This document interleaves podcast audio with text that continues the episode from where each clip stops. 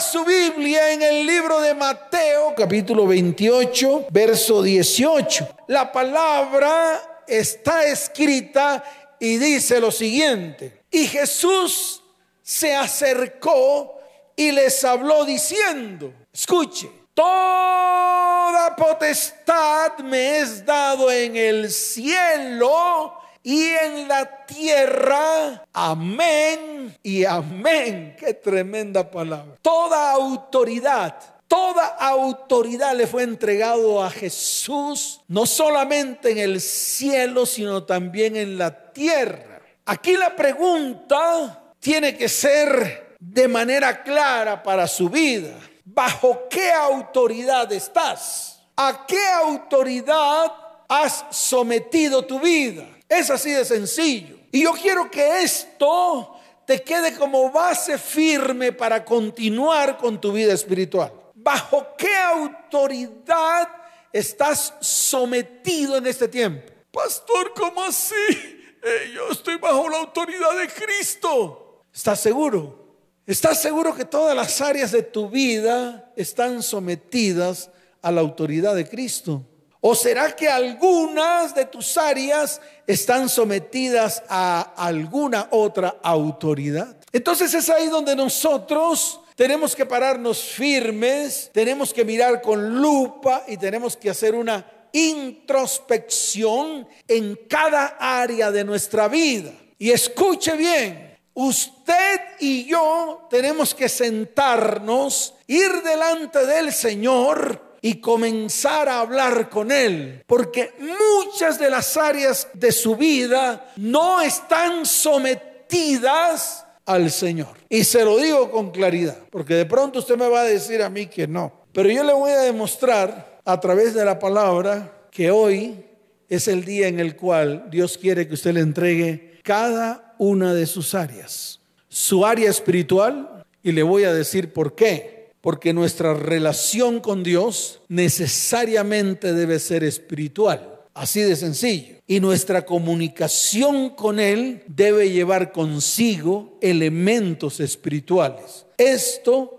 usted lo tiene que tener claro. Y aquí está el secreto. Solo en la comunión con Dios vas a poder escuchar su voz. Solo en la comunión con Dios vas a poder, escucha bien, establecer un propósito firme en Él. Solo en la comunión con Dios vas a poder identificar las áreas que no le pertenecen a Él, que te pertenecen a ti o le pertenecen a alguna otra autoridad a la cual tú le has cedido esa área a esa autoridad. Entonces, esto tiene que quedarte como un fundamento espiritual. Así de claro. Ahora, no solamente el área espiritual, el área emocional, ¿bajo qué autoridad estás? Así de fácil. ¿Estarás bajo una autoridad de tinieblas? Por ejemplo, la amargura. Por ejemplo, el dolor. No sé. Eso lo sabes tú. Y si tú lo sabes, tienes que comenzar a ejecutar acciones para poder entregar esa área emocional a Cristo. Miremos el área física. ¿Bajo qué autoridad está tu área física? ¿Bajo la autoridad de la enfermedad? ¿Bajo la autoridad de las medicinas? ¿Bajo la autoridad de los medicamentos? Y es ahí donde tenemos que mirar. ¿Bajo qué autoridad tu área física está siendo gobernada? Y si no está siendo gobernada por el Señor, entonces vas a tener que hoy entregársela. Así de sencillo. Y de todas las áreas, no solamente la espiritual, no solamente la emocional, no solamente la física, sino también la económica. ¿Bajo qué autoridad está tu área económica? ¿En los créditos? ¿En las tarjetas de crédito? ¿Bajo qué autoridad? ¿Quién gobierna tus finanzas? Entonces de pronto por ahí habrá muchos que dirán, pastor, yo las gobierno, yo las distribuyo, yo las planifico. Sí, pero si parte del dinero que tú tienes es eh, debido a créditos o debido a yugos económicos o yugos de créditos económicos, entonces sencillamente tú le has cedido la autoridad económica a un tercero, no a Dios. Entonces yo te invito hoy para que primero que todo aprendas, porque esto hay que aprenderlo. Y se lo voy a decir de esa manera, de una manera clara. Esto hay que aprenderlo. Si no lo aprende, vas a seguir siendo un analfabeta espiritual y vas a seguir entregando las áreas de tu vida a otras entidades espirituales diferente a Cristo. Ay, pastor, esto es algo nuevo para mí, dirán muchos. Claro que es algo nuevo, por eso yo necesito, escuche bien, que usted aprenda. Yo quiero enseñarle al pueblo y le voy a enseñar de una manera clara y abierta. De pronto van a crujir los dientes de muchos, pero está escrito en la palabra. Mire, Cristo nos sacó del reino de las tinieblas al reino de su luz admirable. Pero muchos aún siguen en tinieblas. Están atados, están amarrados. Sus estructuras espirituales son estructuras de tinieblas. Para que usted lo vaya entendiendo. Hoy vas a tener que romper esas estructuras. Vas a tener que meterle cincel. Sí, cincel de hierro con punta de diamante. En algunas partes de la estructura vas a tener que meterle fuego y candela. En otras estructuras vas a tener que meterle cegueta para cortarla. Pero acuérdate de cortarlas de raíz. Acuérdate de hacer las cosas desde la raíz. No vayas a los frutos. ¿Por qué? Porque seguirá la raíz allí puesta. Y si la raíz sigue puesta, pues nada va a pasar en tu vida, porque se volverán a repetir todas las historias en tu vida, volverás a repetir todos los acontecimientos que siempre han ocurrido en tu vida y se repiten vez tras vez, vez tras vez paga las deudas, sales de deudas y vuelves nuevamente y te metes en deudas. Sales de relaciones emocionales raras y nuevamente te metes en relaciones emocionales raras. Así de fácil. Sales de relaciones sexuales que dañaron tu área sexual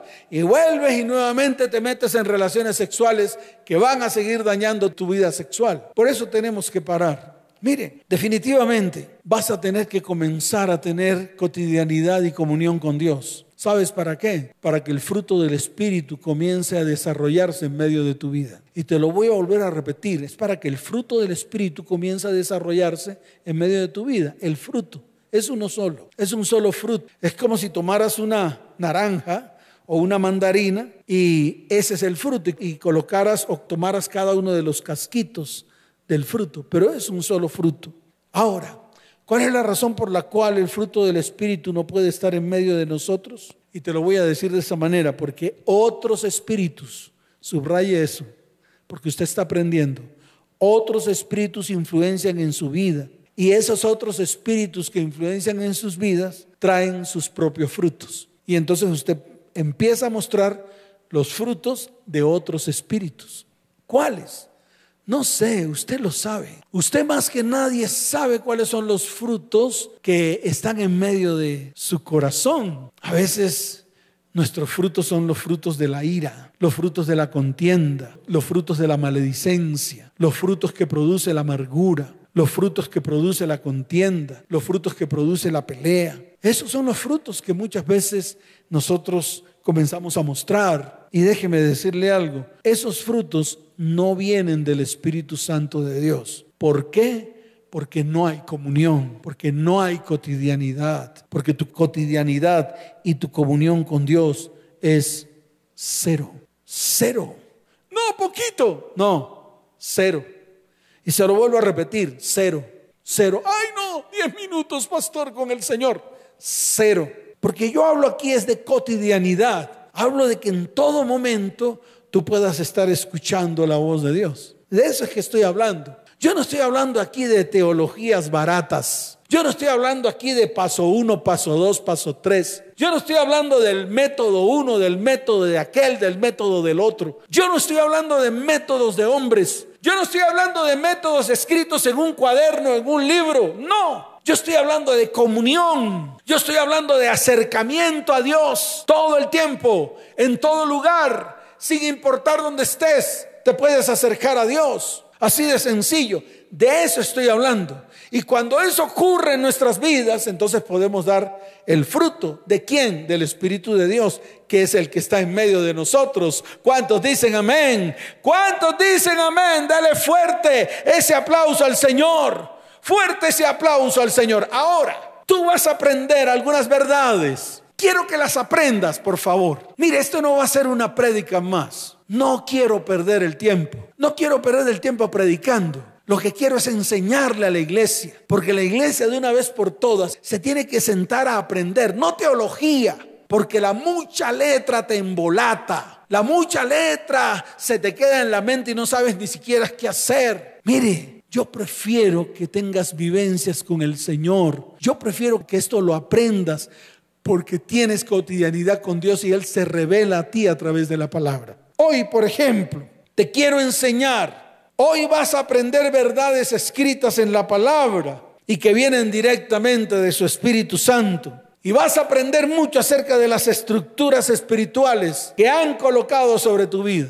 Así de fácil. Entonces, escucha, sé que esta charla la vas a tener que escuchar una, dos, tres, cuatro, cinco, seis, siete, todas las veces que sean necesarias, porque te lo vas a tener que aprender de memoria y lo vas a colocar como principios para tu vida. Sí, como principios para tu vida. Por ejemplo, vamos a comenzar desde el momento mismo de tu creación. ¿Cuándo fuiste creado en esta tierra? Pues fuiste creado cuando fuiste engendrado.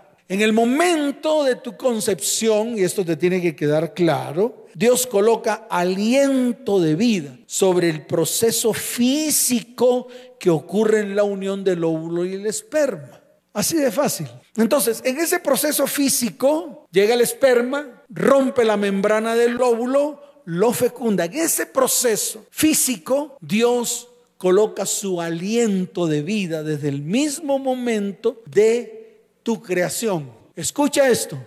Dios ya te tenía planeado. Ya Él sabía que tú ibas a ser engendrado. Por lo tanto, Él coloca su aliento de vida. Y allí en esos momentos comienza la formación del alma. El salmista lo declaró. Yo quiero que vayas a los Salmos capítulo 139, desde el verso 15 hasta el verso 16. Mire lo que dice la palabra no fue encubierto de ti mi cuerpo, bien que en oculto fui formado y entretejido en lo más profundo de la tierra. Verso 16. Mi embrión vieron tus ojos y en tu libro estaban escritas todas aquellas cosas que luego fueron formadas sin faltar una de ellas. Ahí está, desde el momento mismo de la concepción, desde el momento mismo de la fecundación, Dios estaba viendo. Dios estaba fijando sus ojos en ti. Dios estaba soplando aliento de vida.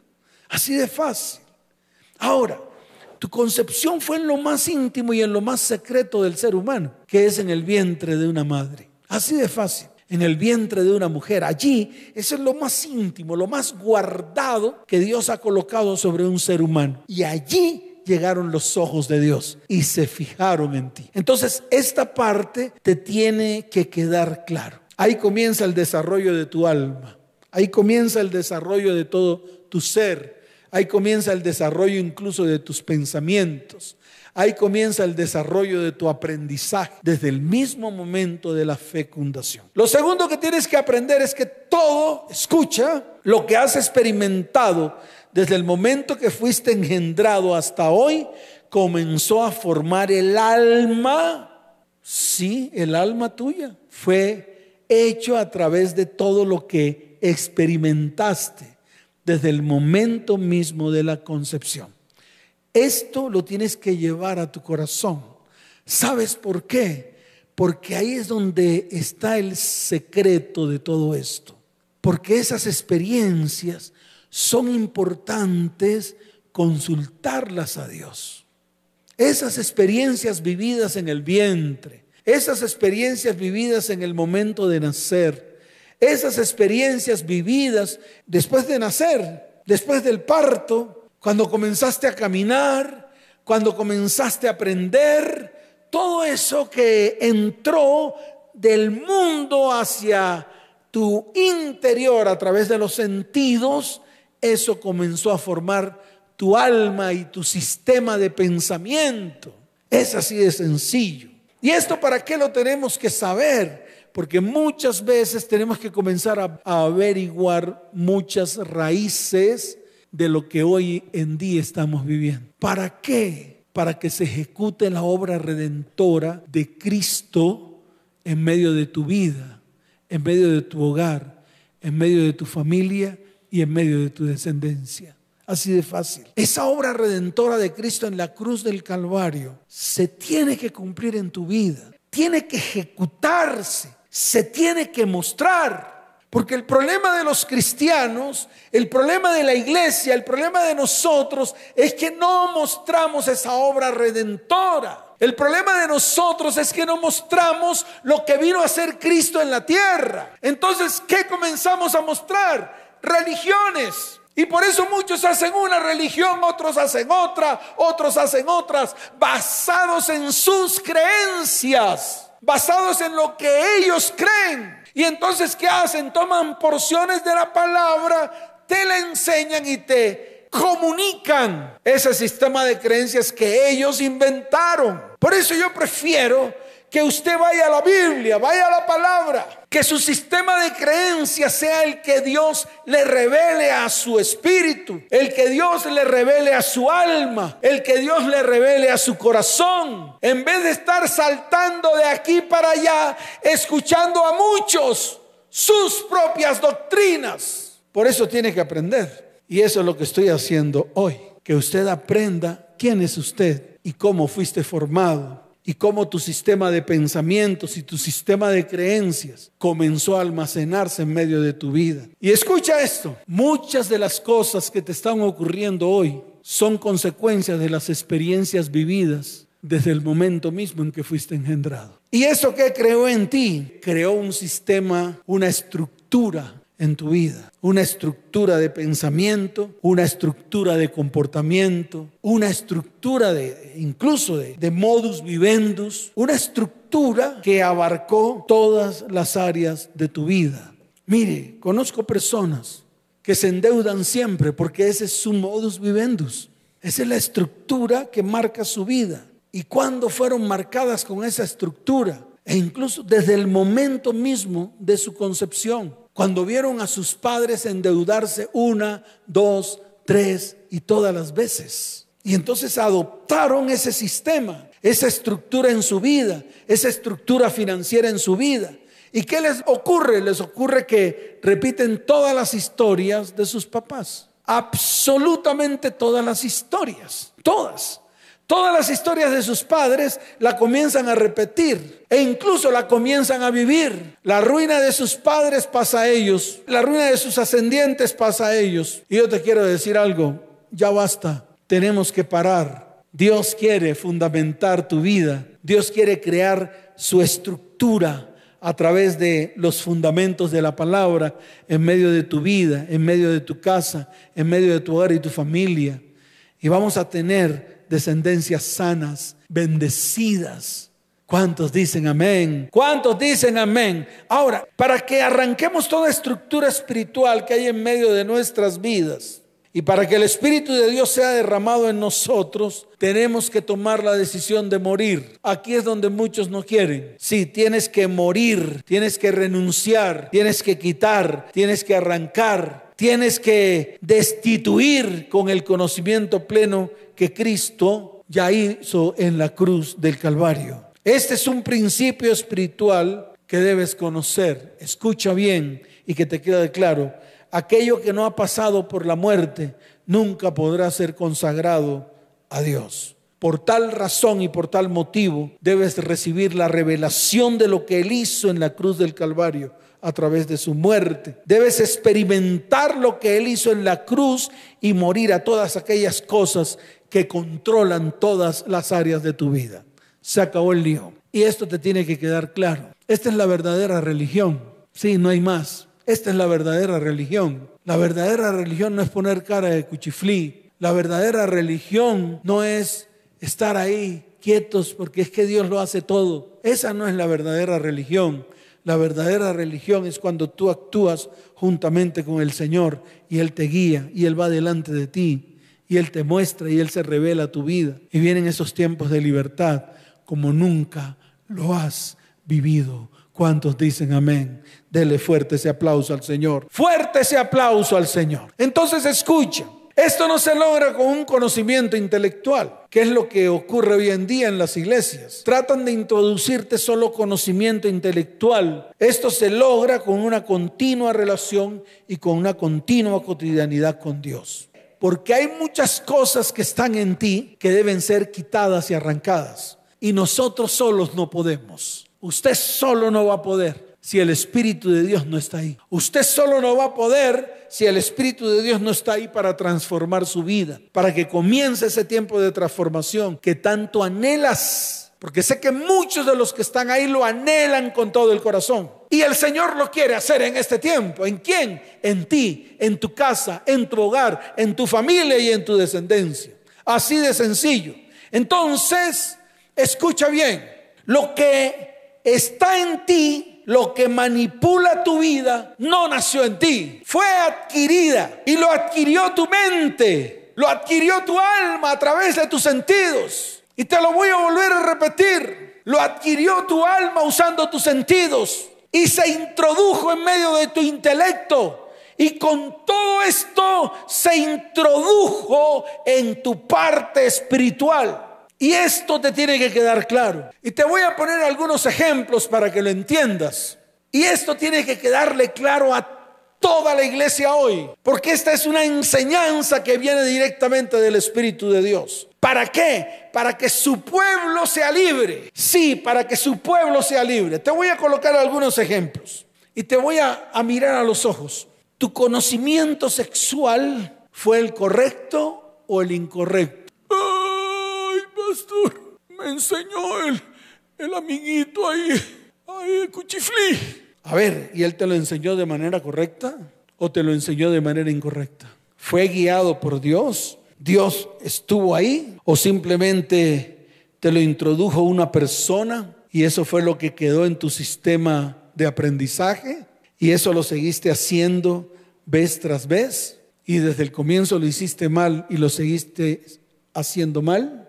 Te voy a mirar a los, a los ojos porque voy a preguntarte esto. El conocimiento emocional que comprende el amor, la benignidad, la paciencia, la fe, la bondad, la paz, o por el contrario, el odio, la maldad, la ansiedad, la incredulidad, la perversidad, la intranquilidad, el orgullo, el descontrol. ¿Cuál de los dos conocimientos adquiriste? ¿Cuál está reinando en tu vida? Es así de fácil. Ponlo en una balanza. A ver, hacia dónde se inclinan, te voy a mirar a los ojos y te voy a preguntar, ¿el conocimiento en el manejo de la economía fue el correcto o fue el incorrecto? Así de fácil. Ay, me lo enseñó mi abuelita, me lo enseñó mi mamá, lo vi por mi papá. ¿Es el correcto en tu vida? ¿Ese conocimiento económico para el manejo de tus finanzas es el correcto? ¿O sencillamente tu economía está desbaratada por el mal manejo del dinero y porque adquiriste un conocimiento completamente errado en tu vida, en esa área. El conocimiento familiar y social, el que adquiriste, ¿es el correcto? Por ejemplo, lo que está viviendo el mundo actual, que hace lo que se les da la gana, que matan hijos en los vientres, que se consumen en medio de la droga, que de sus bocas salen palabras de maldición, vulgaridades, el irrespeto a los padres, pecados tales como fornicación, pornografía, masturbación, adulterio. Yo te pregunto, ¿ese es el que tú has adquirido? ¿Ese es el conocimiento que está en medio de ti y que tú en este tiempo lo llamas normal porque todo el mundo lo hace? Y te lo vuelvo a repetir, ¿lo llamas normal porque todo el mundo lo hace? Ah, yo tengo relaciones con mi novia porque todo el mundo lo hace. Ah, porque todo el mundo lo hace, tú también lo haces y crees que es normal. Ay, pero yo soy cristiano. ¿Y si ves que adquiriste un conocimiento totalmente errado, viendo lo que hace el mundo y colocaste lo que hace el mundo en medio de tu vida, sin mirar realmente lo que es correcto delante de los ojos de Dios. Entonces te estoy mirando a los ojos para que vayas viendo lo que es la realidad de todo este tema que es profundo. Por eso quería profundizarlo mucho. ¿Para qué? Para que el mismo Espíritu de Dios sea el que hablara y no el pastor. Así de sencillo. ¿Cuántos dicen amén? Entonces escuche, si nada de esto que está aquí no nació en medio de ti, entonces fue adquirido, fue introducido. lo aceptaste, lo aceptamos, lo adquirimos, abrimos la puerta, se introdujo y se formó la estructura y empezamos a caminar en nuestra vida diaria y cotidiana bajo esas estructuras.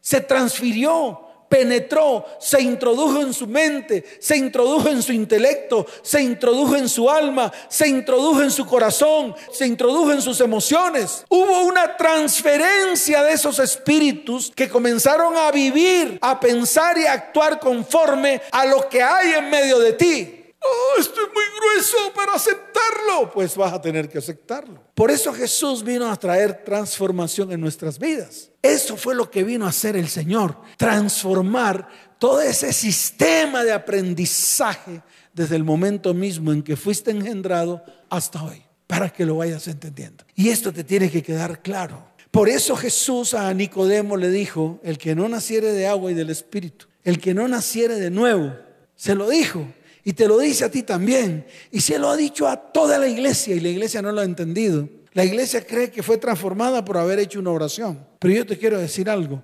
No es por la oración, es porque tú permites que el Espíritu de Dios more en ti y comience a transformar todo lo que hay aquí, todo lo que hay aquí y todo lo que hay en tu espíritu. ¿Y cómo te lo enseña? A través de lo que está escrito en la palabra, porque aquí está el fundamento. Se acabó el lío. Ahora, ¿de quién o de qué fuente provino. Y yo te quiero decir algo, normalmente proviene de los que están más cercanos a ti. Y te los voy a mencionar uno por uno, porque ahí tú los puedes identificar. Tus abuelos, tus padres, tus primos, tus familiares, tus maestros, tus profesores, personas que nada que ver en tu vida, pero influenciaron en el propósito en tu vida. Ahí fue donde nació todo esto, ahí, ahí.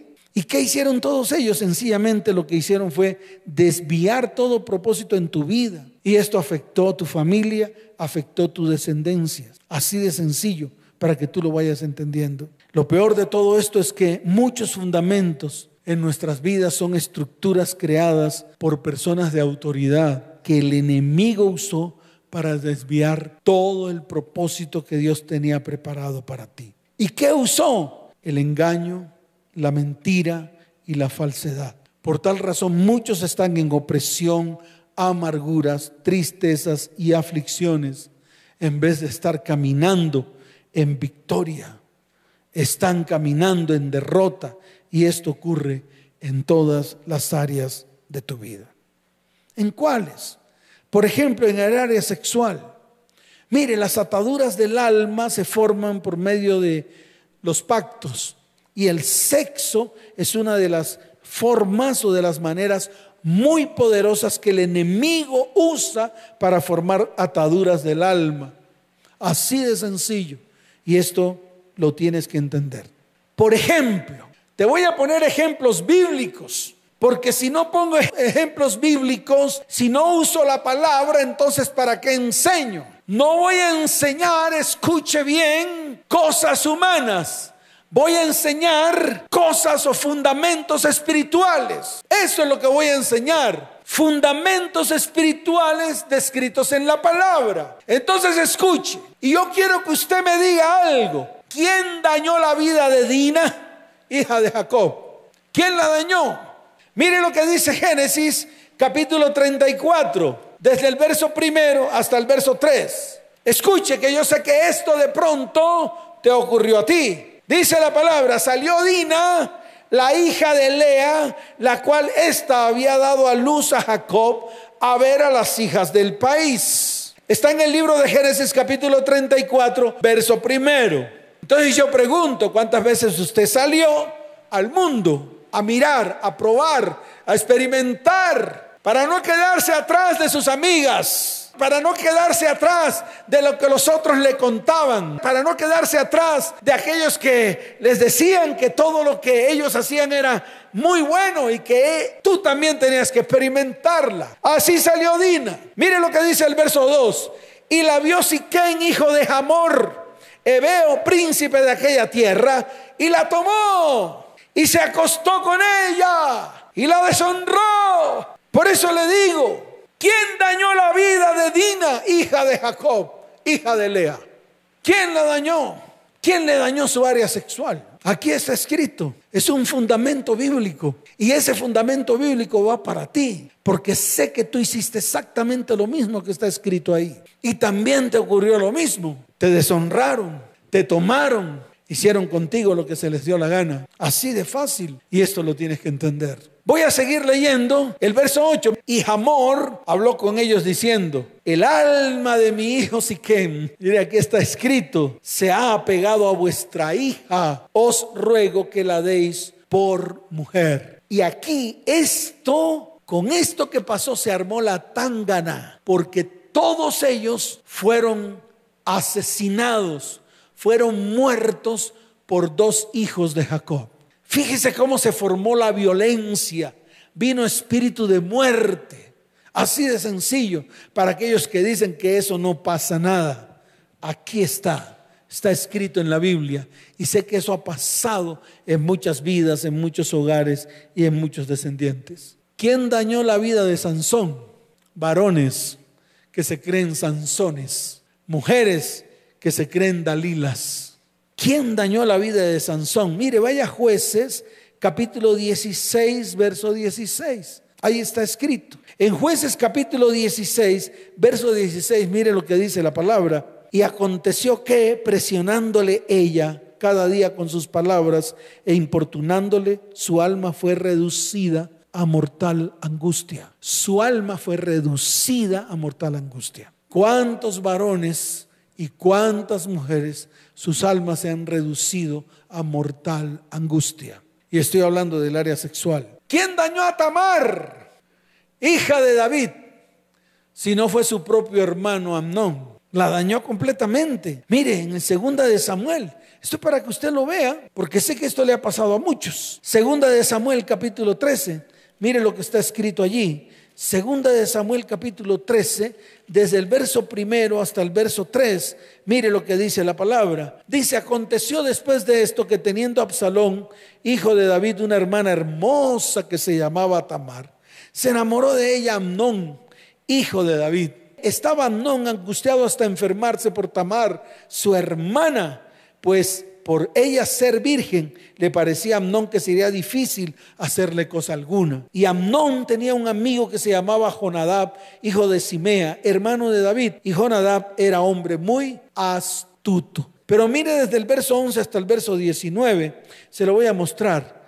Y cuando ella se las puso delante para que comiese unas tortillas que le había hecho, asió de ella y le dijo, ven hermana mía, acuéstate conmigo. Entonces ella le respondió, no hermano mío, no me hagas violencia, porque no se debe hacer así en Israel. No hagas tal vileza, porque ¿a dónde iría yo con mi deshonra? Y aún tú serías estimado como uno de los perversos en Israel. Te ruego pues ahora que hables al rey, que él no me negará a ti. Mas él no quiso ir, sino que pudiendo más que ella la forzó y se acostó con ella. Mire lo que dice el verso 15. Luego la aborreció Amnón con tan gran aborrecimiento que el odio con que la aborreció fue mayor que el amor con que la había amado. Y le dijo a Amnón, levántate y vete. Y ella le respondió, no hay razón mayor mal en es, es este de arrojarme que el que me has hecho, mas él no la quiso oír, sino que llamando a su criado que le servía le dije, échame a esta fuera de aquí y cierra tras ella la puerta. Y llevaba ella un vestido de diversos colores, traje que vestían las hijas vírgenes de los reyes. Su criado pues la echó fuera y cerró la puerta tras ella. Entonces Tamar tomó ceniza y la esparció sobre su cabeza y rasgó la ropa de colores de que estaba vestida y puesta su mano sobre su cabeza se fue gritando. Ahí está, le dañó su vida, le dañó su vida sexual, le dañó su vida emocional. Y solamente quise traer esos tres ejemplos para que usted lo entienda. Los pactos es una de las ataduras del alma que se forman por malas relaciones con gente, con objeto o actividades. Hay muchas personas que han hecho pactos de sangre, pactos de sal irrompibles, pactos de brujería y hechicería. Muchas mujeres y muchos hombres hacen brujería a personas y los entierran Y empiezan estas personas a vivir una vida física, una vida emocional, una vida sexual paupérrima debido a la brujería y a la hechicería. Así de sencillo. Y esos son los famosos pactos. Los incestos es una perversidad sexual donde un miembro de la familia, así de sencillo, especialmente los que conviven, tiene relaciones sexuales entre padre, hija, madre, hijo, hermano, hermana, primo, primo. Y déjeme decirle algo, esto es terrible ante los ojos de Dios. Dios aborrece los incestos. Espíritus de muerte, hay personas que se atan a, a, la muerte. Hay personas que se atan a espíritus de muerte. Hay mujeres que a través de sus labios decretan espíritus de muerte sobre sus cónyuges. Y hay hombres que decretan espíritus de muerte sobre sus hijos, sobre su cónyuge. Esto arma una estructura espiritual que trae destrucción en vidas, hogares, familias y descendencias. Y por último, la idolatría. ¡Wow! Tremendo. La idolatría. Mire lo que dice el libro de los Salmos, capítulo 115, desde el verso 4 hasta el verso 8.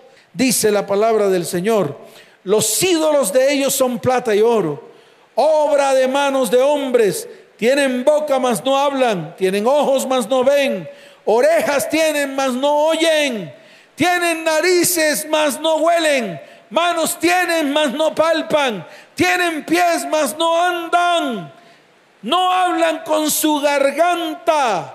Y mire lo que dice el verso 8, semejantes a ellos son los que hacen y cualquiera que confía en ellos. Así que te vuelves así como ellos, como los ídolos. Sí, te vuelves así. Tienes boca y no hablas. Tienes ojos y no ves. Tienes orejas y no oyes. Tienes narices y no hueles. Tienes manos y no palpas. Tienes pies y no andas. Y no hablan con su garganta, dice la palabra. Y te vuelves iguales a ellos. La idolatría. Escuche bien. Un ídolo es cualquier cosa que ponemos entre Dios y nosotros. Un ídolo es todo aquello en lo cual depositamos toda nuestra confianza.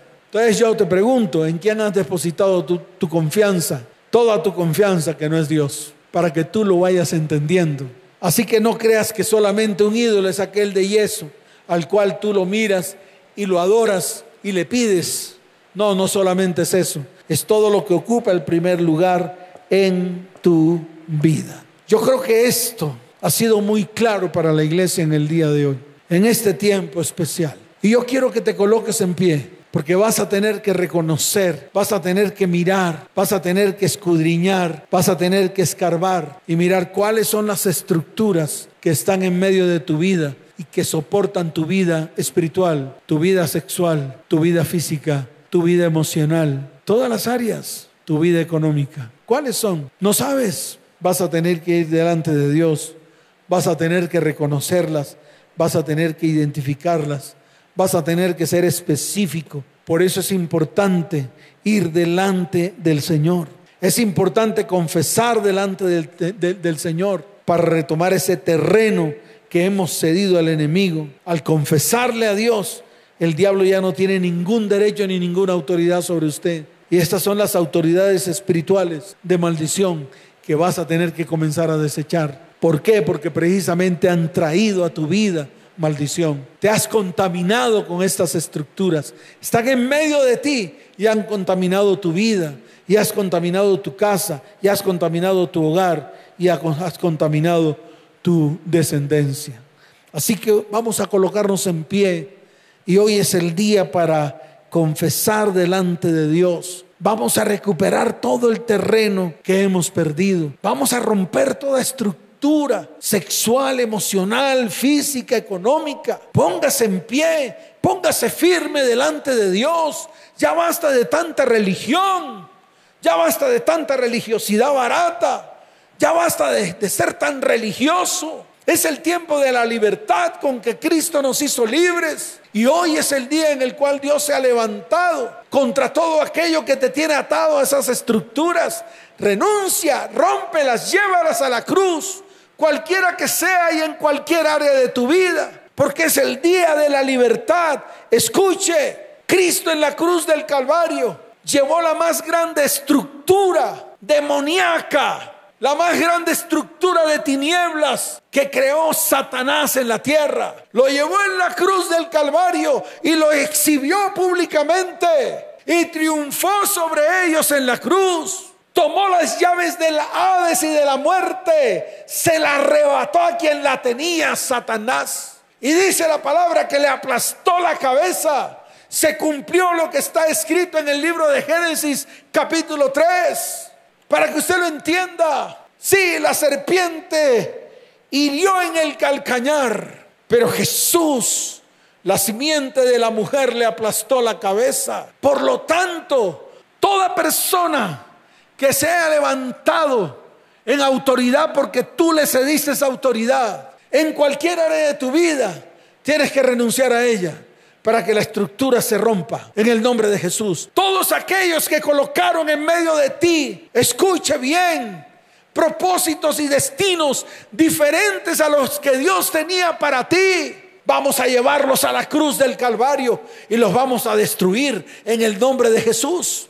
Porque al llevarlos a la cruz del Calvario se rompen, se deshacen toda estructura espiritual. ¿Cuántos dicen amén? ¿Cuántos dicen amén? Dele fuerte ese aplauso al Señor y colóquese en pie. Y vas a levantar tu mano al cielo y vas a decirle, Señor, hoy es el día de mi salvación. Hoy es el día de mi libertad. Hoy proclamo libertad en todas las áreas de mi vida. Hoy proclamo libertad en las áreas de mi casa, mi hogar, mi familia y mis descendientes. Hoy llevo a la cruz del Calvario toda autoridad espiritual de maldición que influenció mi vida, que tergiversó mi propósito, que quiere cambiar el rumbo de mi propósito en Cristo. Hoy lo ato y lo encadeno y lo echo fuera y lo llevo a la cruz del Calvario y allí se rompe toda estructura espiritual de maldición que en algún momento colocaron sobre mí. En el nombre de Jesús, hoy es mi día de libertad porque está escrito en el libro de Ezequiel capítulo 13, desde el verso 20 hasta el verso 21 la palabra dice, escuche, por tanto, así ha dicho Yahweh el Señor. He aquí yo estoy, la cual cazaron tu alma. Hoy yo las liberaré, las romperé de sus manos y las soltaré para que vuelen como aves las almas que casaron, que casaron tu alma, que casaron tu vida. Y el Señor lo está declarando. Está escrito en Isaías capítulo 45, verso 2. Vaya Isaías, abra su boca y declare la palabra, porque hoy es día de libertad.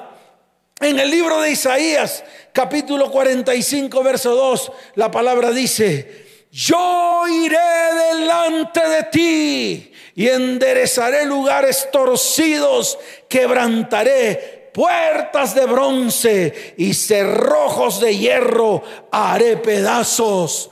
Hoy todos los que están presos allí en esas estructuras de maldición, hoy el Señor ha decretado ruptura, ruptura total porque está escrito yo iré delante de ti y enderezaré todo lo que está torcido y quebraré, romperé todas esas puertas de bronce y los cerrojos que te tenían preso y aprisionado, dice el Señor, haré pedazos y Él lo dice y Él lo hará. ¿Cuántos dicen amén? Está escrito en el libro de Isaías, capítulo 58, verso 6. Mire lo que dice la palabra. Vaya Isaías 58, 6. Dice, eh, escuche bien, no es más bien el ayuno que yo escogí. Desatar, escuche, las ligaduras de impiedad soltar las cargas de opresión y dejar ir libres a los quebrantados y que rompáis todo yugo. Hoy es el día en el cual esta palabra se cumple en la iglesia. Escuche bien, hoy se desatan ligaduras de impiedad sobre su vida, su casa, su hogar, su familia y su descendencia. Hoy todos los quebrantados son hechos libres en el nombre de Jesús. Hoy se rompe todo yugo, toda opresión en el nombre de Jesús. ¿Cuántos dicen amén? Hoy se rompe toda idolatría. Está escrito en el libro de Nahum, capítulo primero, verso 14. Vaya al libro de Nahum, capítulo primero, verso 14, y usted mismo va a romper la idolatría que un día formó en su vida, en su corazón, y que muchas de esas idolatrías vinieron porque los ascendientes te lo enseñaron, te lo colocaron en tu mente y en tu corazón. Libro de Nahum capítulo primero, de verso 14 dice, mas acerca de ti mandará Yahweh, que no quede ni memoria de tu nombre, de la casa de tu Dios. Destruiré escultura y estatua de fundación allí pondré tu sepulcro porque fuiste vil. Toda idolatría se va, toda idolatría se destruye en el nombre de Jesús. Levanten sus manos al cielo, levanten sus manos al cielo y dile, Señor, gracias por esta libertad que me has dado hoy. Gracias por la libertad que has traído a mi vida, a mi hogar, a mi familia y a mi descendencia en el nombre de Jesús. Amén y amén. Dele fuerte ese aplauso al Señor, fuerte ese aplauso al Rey de Reyes y Señor de Señores. Y tú que estás ahí detrás de esta transmisión, que tal vez te invitaron o pasaste por allí, por donde estábamos transmitiendo, y lo viste y te quedaste porque Dios estaba hablando a tu vida. Tú quiero que levantes tu mano al cielo, sí, tu mano derecha, y dile, Señor Jesús, hoy te recibo dentro de mí como mi único y suficiente Salvador. Levanta tu voz y dile, Señor, escribe mi nombre en el libro de la vida y no lo borres jamás. Señor, hoy necesito de ti, necesito tu ayuda. Ayúdame, Señor.